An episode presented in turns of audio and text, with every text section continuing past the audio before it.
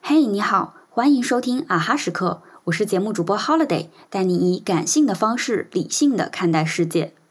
这周末我会应邀参与自由课实验室 Free Lab 在广州举办的一场线下活动，分享自己作为自由职业者的转变经历。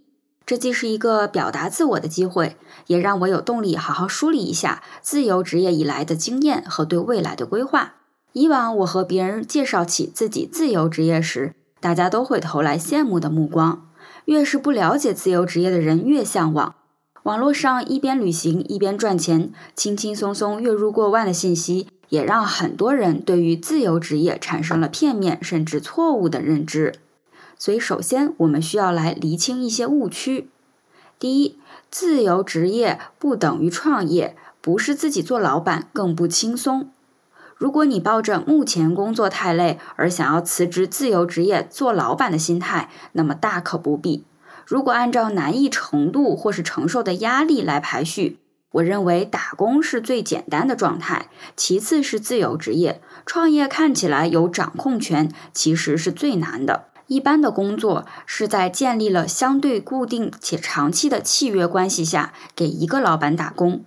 正常情况下，除非员工真的太太太差了，否则无功无过也能将工作维持下去。老板基本上是以月度这样的固定频率给员工发薪水。自由职业者其实仍然是打工人，不过合作的方式更灵活，比如按照项目或者是作品来结算。自由职业者的收益主要取决于你的作品完成度和工作能力。这个时候基本上不会存在带薪摸鱼的情况，因为所有摸的鱼浪费的都将是自己的时间。成为自由职业者之后，我的工作效率也明显提高了。另外，从雇主的角度，自由职业者如果想保持长期合作，也基本上不会在作品上滥竽充数，因为一旦作品达不到标准，合作关系可以立即解除。自由职业者也深知，想要在不稳定的大环境下生存，必须有稳定的客源；想要在某个行业内扎根，必须不断积累能拿得出手的作品，作为谈到更多优质合作的敲门砖。所以，打工人或许还能在工作上偷个懒，糊弄糊弄就过去了；而自由职业者基本上都会认真对待，这对于工作能力的提升也有比较大的帮助。第二，不是人人都能做自由职业。这里简单说一下我的一些结论。首先，追求安稳的生活状态，房贷压力大，上有老下有小，且自己目前的工作比较稳定，也足以支撑的情况，那么就别折腾了，顶多在时间允许的情况下做一些副业，赚些零花钱就可以了。第二，心理素质弱，容易因外界的评判就自我怀疑的人，也不适合做自由职业，也不适合做自由职业。很多人可能以为自由职业不用上班，避免了不擅长处理人际关系带来的难题。这个理解既对也不对。除了非常机械型的工作，大部分自由职业是需要有自我销售的意识和能力的。虽然可能不需要和同事沟通了，但还需要和甲方爸爸沟通呀。甲方可能甚至没有你曾经讨厌的同事贴心。不满意就是不满意，他不会考虑如何让你以更舒服的方式接受。另外，有时候合作能否长期持续下去，也受很多其他因素的影响，不一定是你不够好的问题。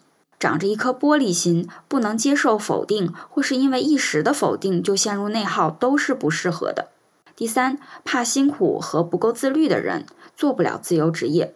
自由职业的自由是相对的。你不必朝九晚六，你可以选择早上六点开工，或是晚上十一点赶工，但一定要有适合自己的节奏，有强烈的 deadline 意识。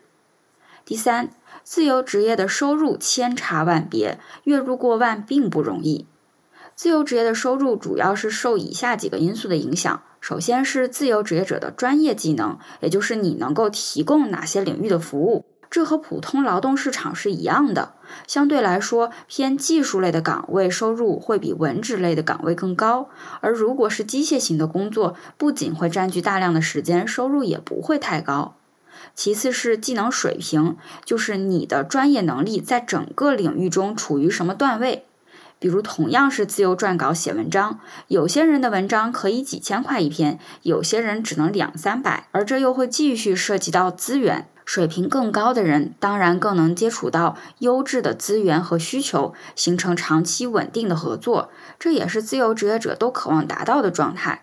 否则，只能靠比较零散的短期或者是单次合作，收入会非常的不稳定，也会影响整个人的状态。最后是可以用来工作的时间。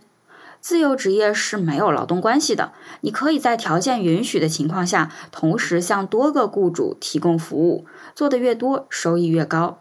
如果想要快速存钱，实现财富自由，就可以前期拼一点儿。如果更想维持较自由的时间，也可以在赚够生活成本之后就不工作，或者选择阶段性工作。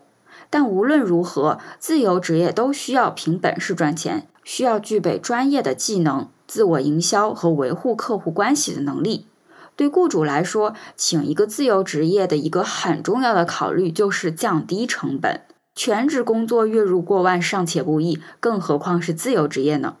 所以不要因为网络上的声音就认为自由职业是白月光，盲目的去做决定。先客观的衡量一下自身情况，梳理想要做自由职业的动机和自己的优势，审慎而行。由于时间的关系，这期我们就先到这里。说了这么多，你或许想问，好像也没感觉出来自由职业除了不用上班以外，哪里自由啊？关于自由职业自由的问题，我们下一期再探讨。好了，今天的节目就到这里，啊哈时刻感谢你的收听，我们下一期再见。